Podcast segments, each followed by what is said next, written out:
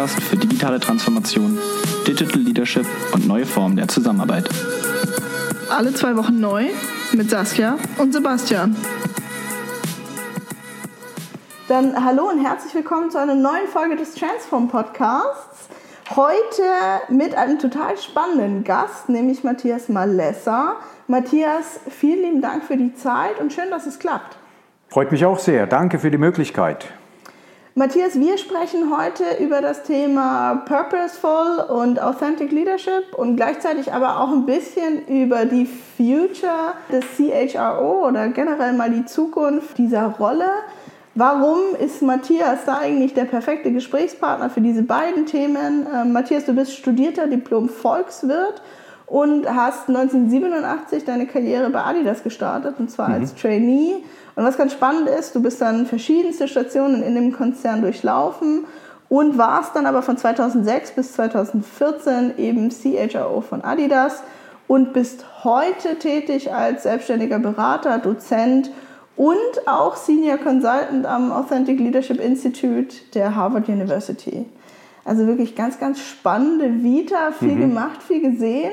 Aber vielleicht magst du selber einfach noch mal ein paar Worte zu dir sagen, dass unsere Hörer wissen, wer da heute eigentlich hinter dem Mikrofon sitzt. Ja, das mache ich gerne. Äh, Nochmal schönen Dank für die Einladung. Freut mich sehr, heute hier zu sein in eurer super schönen Location. Ja, unheimlich spannende Zeit äh, mit Adidas. Ähm, wie du schon gesagt hast, Trainee-Programm, dann äh, der Finanzbereich, der damals gerade international aufgebaut wurde, die Möglichkeit nach Hongkong zu gehen, vier Jahre Hongkong.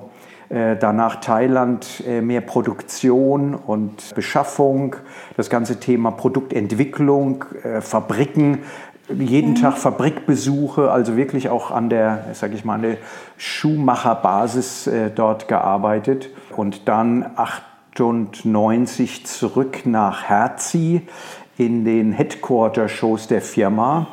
Äh, damals äh, ja, kam der Vorstand auf mich zu und hat gesagt, Matthias, du warst äh, ja, jetzt lange in der Welt unterwegs für Adidas. Wärst du bereit, für uns, mit uns äh, das ganze Thema People, äh, HR neu zu erfinden? Damit brauchen wir einfach einen neuen Ansatz. Wir brauchen, wir müssen ein globales Unternehmen werden, was immer dann genau global heißt. Äh, heute würde man sagen, Vielfalt, mhm. das Thema. Ähm, wir hatten natürlich damals schon Standorte in fast jedem Land dieser Welt. Ja, ich war damals gar nicht so angetan erst von dem Gedanken, weil ich selbst HR, Personal, mehr als Personalabteilung wahrgenommen habe in seinem administrativen Sinne und gedacht habe, du liebe Zeit, was habe ich falsch gemacht, äh, dass ich das jetzt machen soll. Und äh, meine Frau war damals aber smarter und hat gesagt, hey, wenn du das so als so große Baustelle empfindest, dann mach das, weil dann kannst du ja nur gewinnen, dann kann, ja. das kannst du ja nur besser machen und das ist doch dein Ding. Und heute im Rückspiegel würde ich sagen, dass das eine natürliche Destination für mich auch war. Ja, und danach würde ich jetzt mal sagen, 2014, 15, dann der Exit von Adidas. Äh, du kannst dir vorstellen, als Chief HR Officer hast du dann nicht nur Talent Management, People Management, mhm. Energy Management und diese Dinge, sondern da kommen auch sehr viele Themen heute, äh, Compliance, ja, also diese regulatorischen äh, Risk Management und tausend äh, Dinge dazu.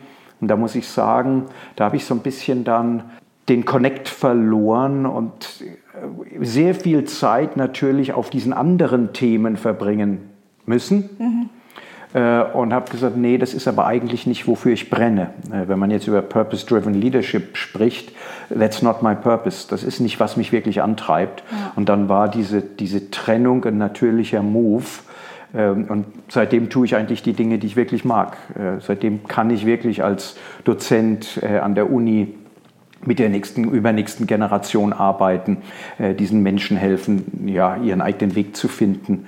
Und äh, als Leadership Coach dann im Core Leadership Institute in Harvard ähm, auch mit Organisationen arbeiten äh, auf dem Thema Authentic Leadership. Und das erfüllt mich und, und das macht mir wahnsinnig Spaß. Was du gerade in deiner Vorstellung ja so ein bisschen erzählt hast, ist, dass du zum einen ganz verschiedene Stationen bei Adidas durchlaufen hast, aber auch Finanz, sehr nah am Produkt, viel von Produktion gesehen hast.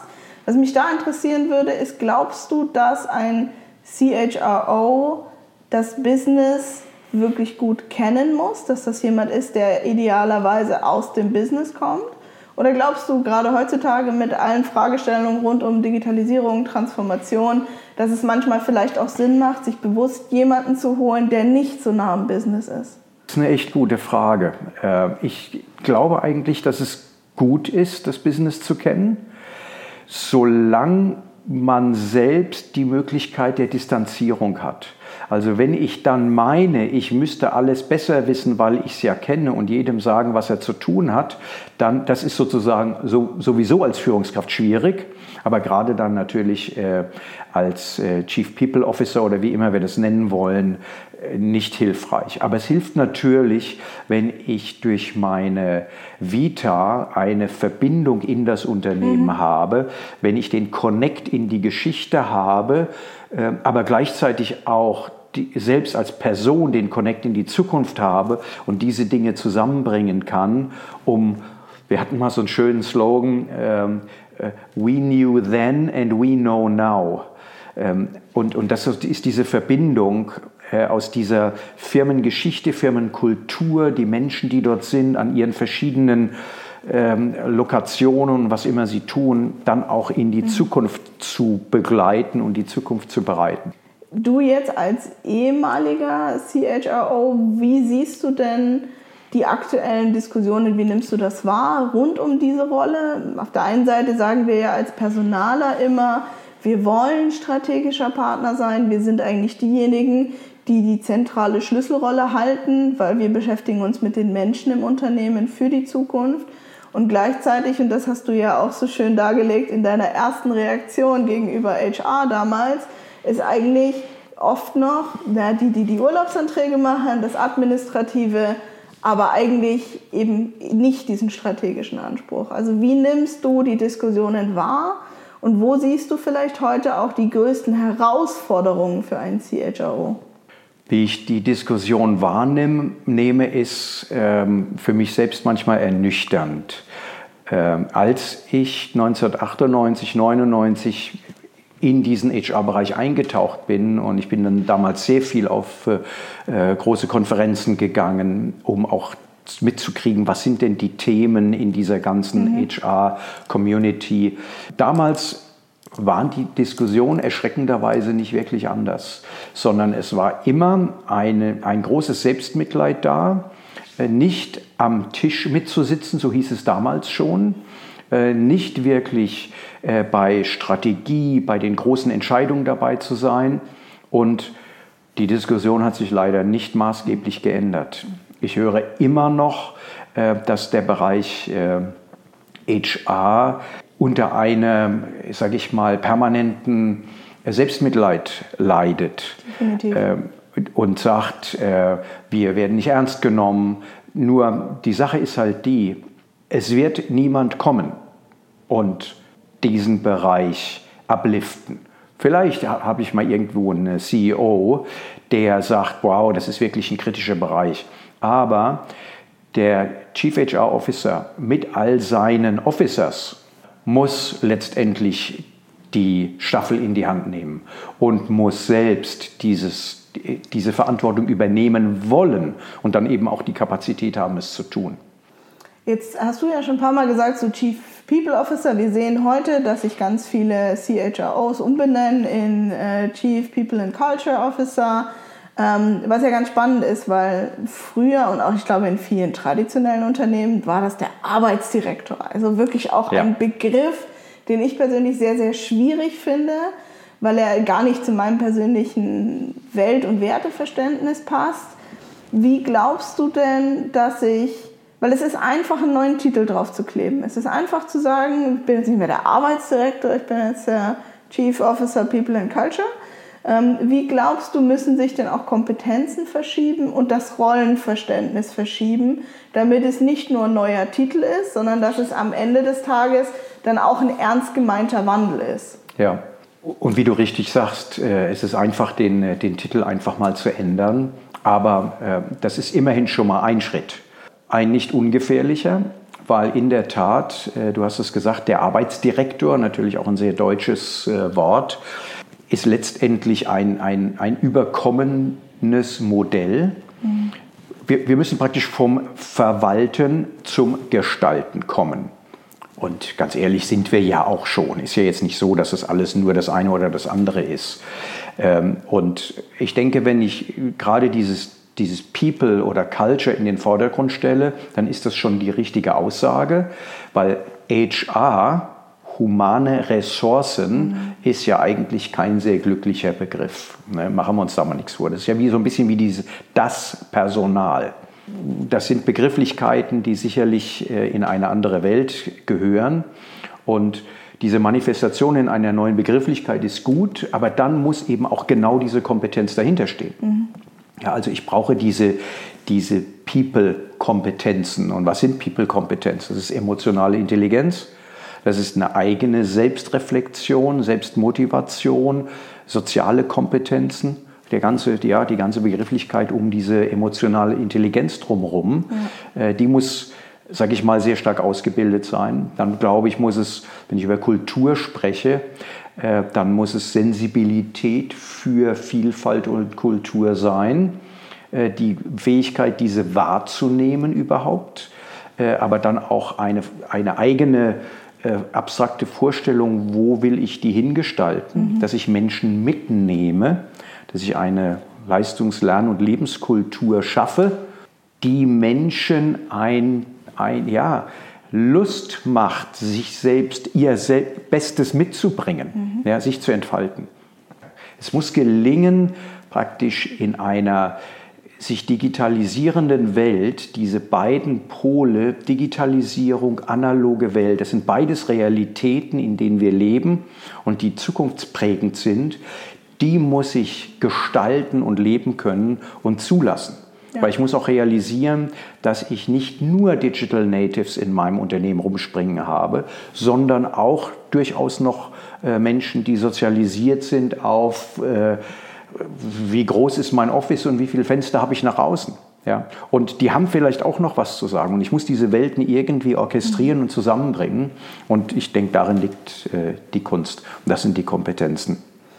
Was ich gerade sehr schön fand, was du auch so ein bisschen gesagt hast, ist dieses, naja, HR versinkt immer so ein bisschen im Selbstmitleid. Dieses ja Mensch und wir sind aber nicht strategischer Partner, aber wir würden doch so gerne. Und ich nehme das immer so ein bisschen wahr und das finde ich eine ganz schöne Brücke zu dem, was du am Anfang gesagt hast, dass uns als HRler, und ich darf das ja sagen, ich habe das studiert, mhm. auch der Mut fehlt, diesen Schritt zu machen. Nicht nur dem CHO, ich glaube, das ist immer eine eine Position, wo man auch sehen muss, dass da ganz viel Politik eine Rolle spielt, ganz viel im Hintergrund läuft, mhm. was man so vielleicht gar nicht wahrnimmt. Aber auch jeder für sich im HR-Bereich, jeder, der in diesem Bereich arbeitet, den Mut zu haben, so ein bisschen to step up. Also jetzt einfach diesen Schritt zu machen und zu sagen, wir sind diejenigen, die die Potenziale entfalten. Wir sind die Schlüsselkompetenz der Zukunft, weil wir arbeiten mit Menschen. Mhm. Und ich glaube, wenn das so ein bisschen das Credo werden könnte vom Personalbereich, dieser Mut zu gestalten, aber dann eben auch den eigenen Schritt zu machen,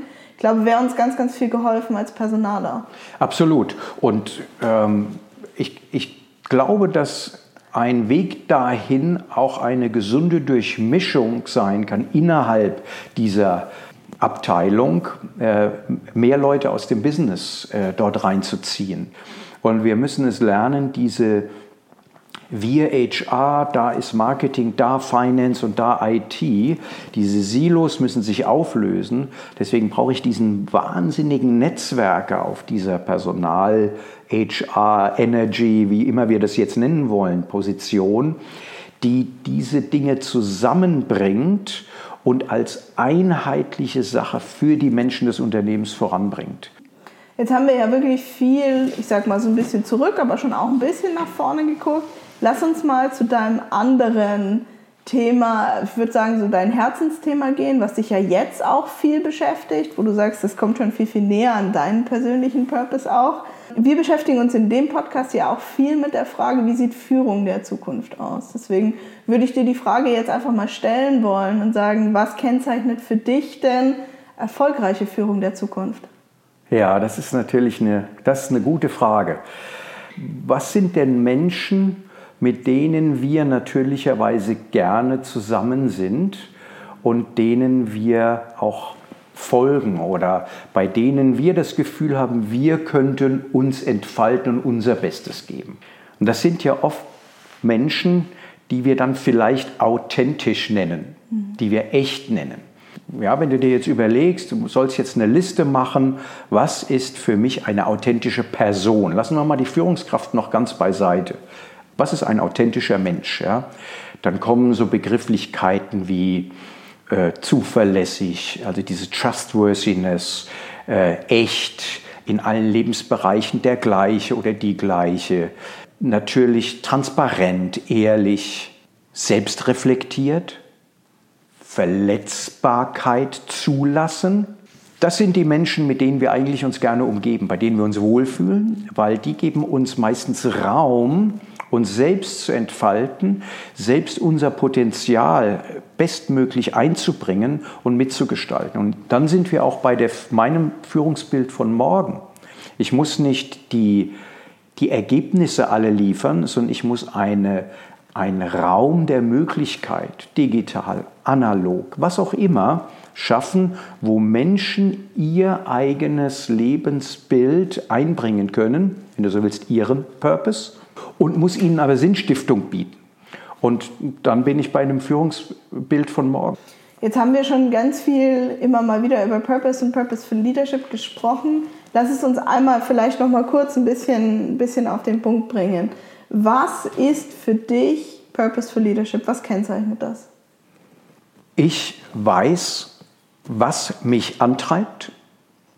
Ich habe Klarheit, wofür ich stehe. Ich habe Menschen um mich herum, die mir Feedback geben und die mir helfen, meinen eigenen Kompass, meinen auch, wir nennen es den moralischen Kompass, meine Werte zu leben. Mhm. Und aus dieser Klarheit kann ich in all meinen Lebensbereichen authentisch und mutig meine eigenen Stärken einsetzen. Das ist für mich Purpose-Driven Leadership.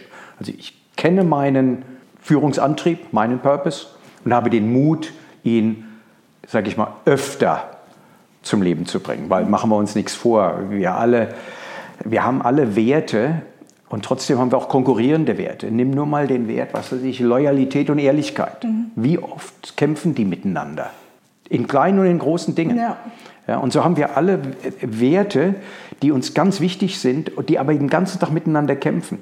Aber nur wenn ich mir bewusst dessen bin, mache ich auch bewusstere Entscheidungen. Und darum geht es. Mhm. Das eigene Bewusstsein zu stärken und damit in einer Welt, und ich benutze ja gerne diese, diese Abkürzung, diese VUCA-Welt, ja, in, in, in einer Welt, in der es mir oft schwerfällt zu sortieren, was ist denn wahr und nicht, was ist Fake News und what is Reality. Äh, ich werde bombardiert den ganzen Tag mit Informationen und weiß überhaupt nicht mehr, was ist denn jetzt, wir kommen jetzt gerade oder sind mitten noch in dem ganzen Corona-Thema. Ja. Ja, wie sortiere ich denn für mich? Maske, nicht Maske, gehe ich dahin, gehe ich da nicht hin? Äh, jetzt habe ich plötzlich das Vergrößerungsglas für mich selbst gehabt in dieser, in dieser komprimierten Zeit und vielleicht auch Klarheit bekommen über Dinge, was zählt für mich wirklich? Was, was war in dieser Phase für mich relevant? Wie bringe ich den Mut auf, das dann auch zu leben und weiterzubringen? Wie finde ich denn als Führungskraft meinen Purpose? Vielleicht auch nicht nur als Führungskraft, ich denke mal, als Mensch. Die, ja. Die Journey ja. ist, ja, ist ja für alle die gleiche, Absolut. unabhängig der Schulterklappen. Ja. Wie, wie mache ich das? Ja, ganz wichtig, was du sagtest, äh, hat nichts mit Führungskraft zu tun am Ende des Tages. Natürlich machen wir es sehr oft für Führungskräfte, aber ich mache es zum Beispiel an meiner Uni äh, mit Studenten. Von daher ist es für den Menschen. Und was mache ich? Ich tauche zu einem gewissen Stück in meine eigene Biografie ein. Also ich schaue mir an, was waren die Schlüsselmomente in meinem Leben, wo es mal nicht so lief? Weil wir lernen, wo es weh tut. Ja. ja. also in dem Moment, wo, wir, wo es mal nicht so lief, wo ich Mist gebaut habe, äh, tendiert der eine dazu, externe Faktoren dafür verantwortlich zu machen, dass es nicht lief. Der andere tendiert vielleicht dazu zu fragen, was war eigentlich mein Beitrag dazu, dass es nicht lief? Dann findet Lernen statt. Also wir versuchen natürlich auch da einzuladen, überleg doch mal, wenn es nicht lief, warum lief es denn nicht? Mhm. War es wirklich nur das Wetter, der böse Chef, der Prozess, äh, was auch immer, oder was war denn dein Beitrag? Was könntest du daraus lernen? Also diese Transformation, die stattfindet, es heißt so schön die Crucible Story, ja, das einschneidende Schlüsselerlebnis, passiert. Welche Schlüsse habe ich daraus gezogen? Wie habe ich weitergemacht? Die zweite Thematik ist, was sind meine, meine Heldengeschichten in meinem Leben? Wo war ich denn mal richtig gut? Wo habe ich das Gefühl, nicht, nicht mein Team, nicht irgendjemand, ich. Wo habe ich mal was richtig gut gemacht? In meinem Privatleben, in meinem Verein, in meiner Kirche, in meinem Job, wo auch immer. Und das machen wir im Peer Coaching, das erzählen wir in einer kleinen Gruppe. Und die anderen machen sich Notizen, welche Stärken hören die da eigentlich in mir. Die kennen mich überhaupt nicht, das sind vielleicht total Fremde. Mhm. Und die spiegeln mir die später zurück und dann arbeite ich selbst damit. Und es ist enorm, wie relevant das für die Menschen ist, was sie sagen, wow. Und dann erkenne ich da auch Stärken, wo ich sage, das stimmt eigentlich, das nehme ich als Selbstverständlichkeit an, aber das ist für andere gar nicht selbstverständlich. Das sollte ich vielleicht bewusster machen. Also es geht ganz oft um, wie bekomme ich aus meiner eigenen Biografie, wie schäle ich dort Peeling the Onion, wie, schäle wie kriege ich diese ja. Zwiebelringe runter, um zu dem Core zu kommen, der ich eigentlich bin. Also schwierige Momente, was habe ich daraus gelernt? Was hat mich durch die durchgebracht? Siegesmomente, mhm. was sind meine Stärken? Dann gehen wir in, den, in Motivation rein, intrinsische, extrinsische Motivationen. Was treibt mich? Was ist? Dann definieren wir den Sweet Spot. Wo überlappen sich meine Fähigkeiten und meine Motivationen? Weil da bin ich am besten. Dann gehen wir in die Wertediskussion. Und wir alle haben, was weiß ich, vielleicht drei, vier, fünf Werte, die uns besonders wichtig sind. Aber dann zu verstehen, wie definiere ich diesen Wert eigentlich für mich? Was bedeutet der mir? Und wann habe ich den in meinem Leben auch mal bewusst gelebt und wann habe ich ihn mal betrogen? Und wie war das? Und wie kann ich mir das noch bewusster machen? Wie kann ich auch mein Umfeld, vielleicht meinen Partner, meinen Kollegen, meinen Chef, meinen Kumpel besser nutzen, um mir hin und wieder zu helfen, mhm. auf solchen Themen klar zu finden? Also ich nenne das das Support-Team. Ja. Äh, und dann gehen wir noch durch die verschiedenen Lebensbereiche ganz konkret durch und sagen, du, du hast dich selbst. Wie erneuerst du dich denn selbst? Welche liest du? Gehst du laufen? Nimmst du dir Zeit für dich? Wie bespielst du dein soziales Umfeld? Wie bist du in deinem Job? Wie bist du in deiner Familie? Mhm. Nimmst du die als Kraftgeber oder Kraftnehmer wahr? Und durch diese Diskussion über zwei, drei Tage in einer, in einer kleinen Gruppe, wo ich auch ständig wieder Feedback von den Menschen um mich herum bekomme, schälen wir diese Zwiebel und am Ende ist es immer wieder frappierend, äh, dass Menschen aus ihrer Biografie heraus Worte finden, die ihnen Zugang zu ihrem Purpose verschaffen. Mhm wenn ich den jetzt gefunden habe und für mich auch ein Stück weit besser definiert habe, muss ich das ja irgendwie oder werde ich das irgendwie in meinem Führungsverhalten abbilden. Wie wichtig ist denn mein persönlicher Purpose für mein Team und dass es da einen gewissen Match gibt? Jetzt ist es ja nicht so, dass ich äh, Freitag und Samstag in das Programm gehe, am Montag komme ich mit meinem Purpose ins Büro und dann ist alles anders. Sondern in der Regel habe ich, tue ich ja schon vieles davon und es ist mir jetzt nur das eine oder andere bewusster geworden.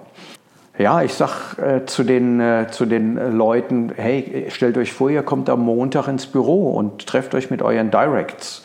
Und ihr setzt euch zusammen und sagt, hey Leute, ich habe da so eine, so eine äh, total verrückte Leadership Journey angefangen und ich habe da so ein paar äh, Sachen für mich selbst gefunden und die möchte ich euch mal erzählen. Und äh, dann lade ich andere auch ein, ähm, Dinge äh, von sich zu erzählen und eröffne plötzlich einen Raum, äh, ich nenne es gerne äh, Deep Conversations, also dass ich von dieser Flachheit des, des Tages und des Operativen in eine andere Sphäre des Teams und des, des, persönlichen Umgangs, der Verletzlichkeit, aber damit auch Authentizität einsteige, die plötzlich eine völlig andere Dimension für dieses Team auch ausmacht. Und da bringe ich natürlich meinen eigenen Purpose rein, aber ich erlaube den anderen auch, ob sie da jetzt Worte für haben oder nicht, sich selbst besser einzubringen, mhm. weil ich eben, sage ich mal, auf eine andere Teamintensität gehe. Aber damit meines Erachtens auch ein wahnsinniges Potenzial an Energie. Es ist nicht die Kiste der Pandora, sondern eher das Gegenteil, weil es etwas Positives ist. Mhm. Es ist ein, ein Energieentfessler. Von daher ist das absolut wichtig. Ich sage mal, mein Purpose muss nicht mit deinem deckungsgleich oder, oder zu viel Schnittmenge haben. Überhaupt nicht. Sondern es kann, so, es kann durchaus sein, dass uns ganz verschiedene Dinge treiben, äh, die wir, dass wir aber beide unseren Platz in diesem Unternehmen finden, wo wir uns einbringen können und dass gerade unsere Verschiedenartigkeit diese ja, den Unterschied macht. Weil wenn wir alle, ne, die, alte Diskussion des heterogenen und des homogenen Teams äh, zeigt sich ja auch hier.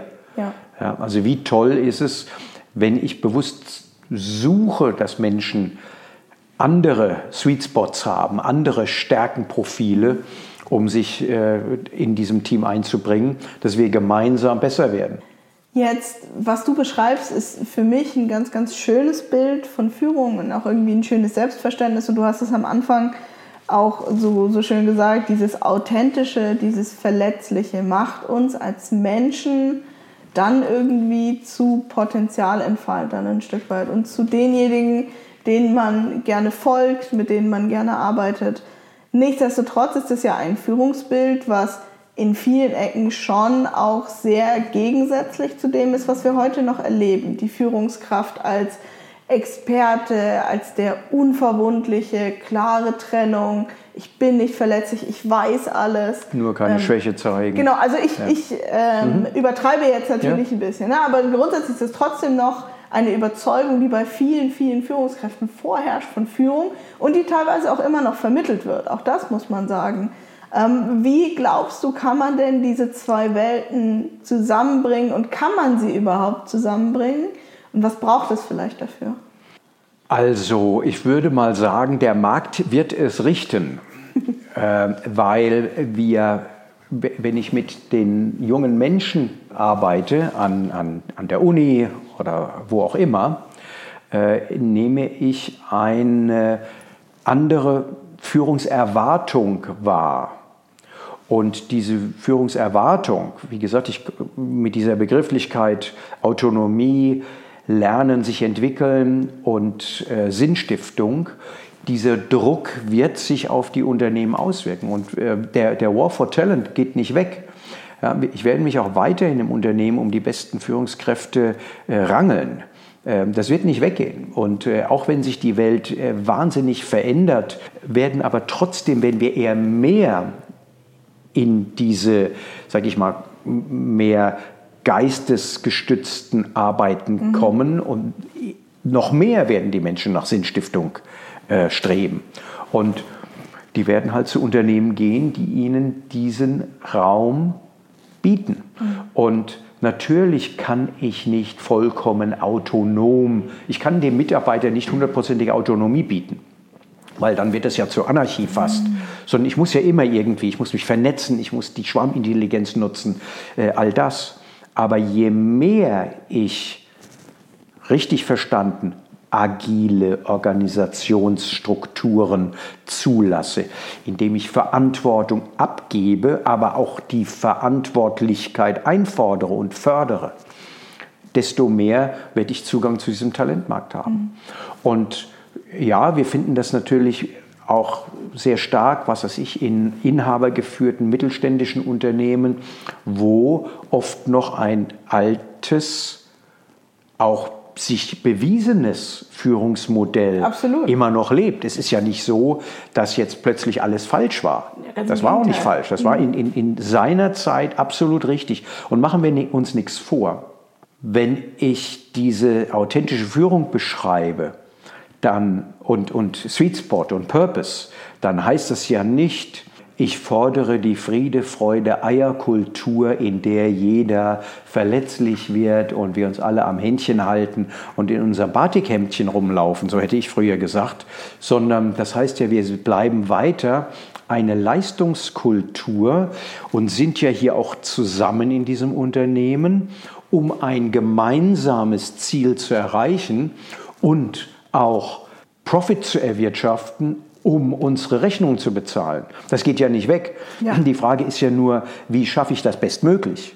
Und das schaffe ich, glaube ich, halt bestmöglich, indem, ich, indem sich jeder auf seiner Vorhand, in seinem Sweet Spot, in seinem Purpose einbringt und damit den meisten Impact einbringt. Definitiv nur. Also aus meiner Sicht müssen wir heutzutage noch mehr verstehen, dass die beiden Hand in Hand gehen. Und dass ich manchmal den größeren Hebel habe, wenn ich Potenziale bei Mitarbeitern entfalte, als wenn ich versuche, Kosten einzusparen oder Effizienzen absolut. zu schaffen. Ja, und ich glaube, das ist gerade genau ja. dieses Problem, was wir in vielen Ecken sehen, dass ja. man versucht, durch Effizienzprogramme ähm, Geld zu sparen oder durch, also eher immer auf der Business- und Produktseite ansetzt und ja. noch viel zu wenig auf der Menschseite ansetzt. Ja. Ähm, weil ich bin vollkommen bei dir. Ich finde, Kulturen sollten einen gewissen High-Performance-Aspekt haben. Und ich finde, da scheuen wir uns in Deutschland auch manchmal zu sehr zu sagen, wir fordern Leistung von Mitarbeitern wie Führungskräften.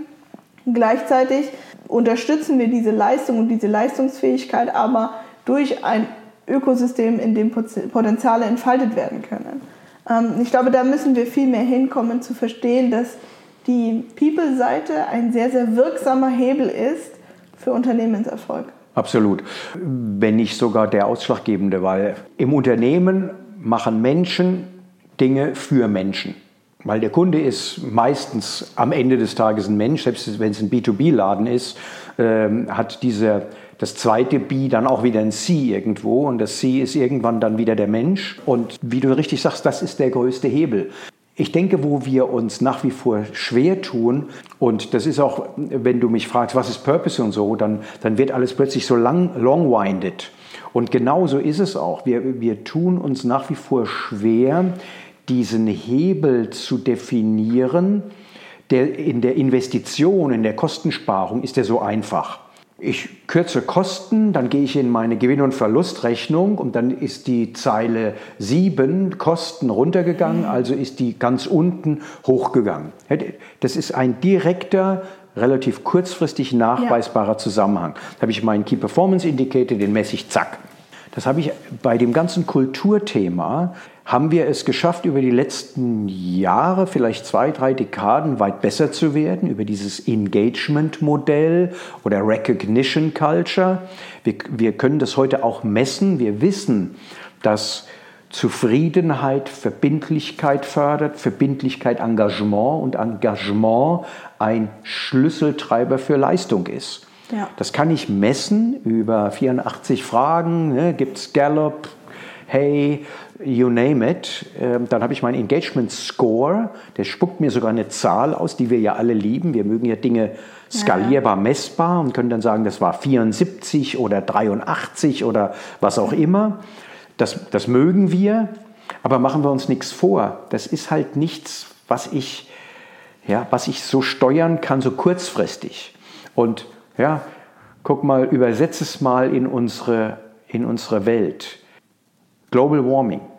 Reden wir seit Ewigkeiten drüber. Ja. Aber sobald kurzfristig fixierbare Themen übernehmen, fliehen wir wieder da rein, weil wir die können wir kurz messen, da können wir mal ein paar Milliarden äh, in die Wirtschaft pumpen und dann ist das wieder, dann geht das wieder hoch oder runter oder links oder rechts. Dagegen dieses ganze Thema Global Warming, dieses ganze Thema äh, der Vielfalt des Rassismus, es ist so schwer fassbar und messbar. Und deswegen fliehen wir gerne eben in die, in die skalierbaren und messbaren Sachen, die auch ja, die einfacher erklärbar sind. Ja. ja. Und da müssen wir einfach lernen, den Mut zu haben. Und dann sind wir wieder bei diesem Chief People and Culture Officer. Da brauche ich eine sehr starke Persönlichkeit, der dieses, der das versteht, der die Megatrends von morgen versteht und kennt, in die eigene Firmenkultur übersetzen kann und dann auch den Mut hat, diese Dinge voranzutreiben. Und das ist wirklich auch dieser Mut, den braucht es einfach. Wenn ich den nicht aufbringe, ich sage immer, Leute, was habt ihr denn zu verlieren? Ja. Was, denn, was ist denn das Downside? Dass euch euer CEO nicht mehr liebt? Ja, dann, dann okay, dann liebt euch nicht mehr. Dann geht er halt, dann kriegt er eine Abfindung und geht woanders hin. So, ist ja auch kein Drama. Ja. Es ist nur schade, weil eigentlich ist der Auftrag oder der Antrieb sollte ja sein, eine Firmenkultur voranzubringen und genau zu dieser Kultur zu machen, wo sich jeder bestmöglich einbringt und damit die Leistung auch natürlich optimal ist. Weil diese Unternehmen, die langfristig einen hohen Engagement Score haben, haben ja auch nachweislich ja. die bessere finanzielle Performance. Wie du richtig sagtest, dieser People-Sektor, er ist einfach nur, den delegiere ich halt wahnsinnig gerne weg, auch als Führungskraft. Ja, da möchte ich ja lieber mein Formular, das arbeite ich ab, da kann ich drüber schimpfen. HR hat mir das gegeben, weil ich ja eigentlich ist mir das ja alles viel zu fuzzy. Mhm. Aber da müssen wir den Mut zu haben, mit dieser, mit dieser Ambiguität umzugehen. Mut war jetzt, glaube ich, eine ganz, ganz tolle Brücke. Jetzt haben wir irgendwie so einmal, einmal den Kreis. Ähm, eine letzte Frage habe ich noch, und zwar, wenn du eine zentrale Botschaft an alle Führungskräfte da draußen schicken könntest und dir hört auch wirklich jeder zu, was wäre das? Habt den Mut, Klarheit für euch selbst zu bekommen, wer ihr seid und hört auf, auf irgendjemanden zu warten, der euch sagt, wo es lang geht. Wenn ihr es nicht wisst, es wird keiner kommen, der es euch sagt. Ihr müsst lernen, Verantwortung zu übernehmen, authentisch zu führen aus euch heraus mit eurem Team. Und wir haben so viele Menschen, die permanent auf irgendwas warten und damit auch permanent sich entschuldigen, dass es nicht gekommen ist. Wacht auf, nimmt Verantwortung, habt den Mut und schafft euch die Klarheit für euch selbst. Vielen lieben Dank für dieses wunderbare Schlusswort. Ähm Matthias, danke für die ganzen spannenden Gedanken und Impulse zum Thema sowohl Zukunft des CHRO, wie entwickelt sich die Rolle weiter, aber eben auch zu deinem wirklich Herzensthema Purpose-Driven Leadership, Authentic Leadership. Es waren ganz, ganz viele spannende Einblicke. Vielen, vielen Dank dafür. Ja, vielen Dank, hat mir Spaß gemacht. Äh, war toll, bei dir zu sein und mit dir darüber zu sprechen. Vielen Dank für die Möglichkeit.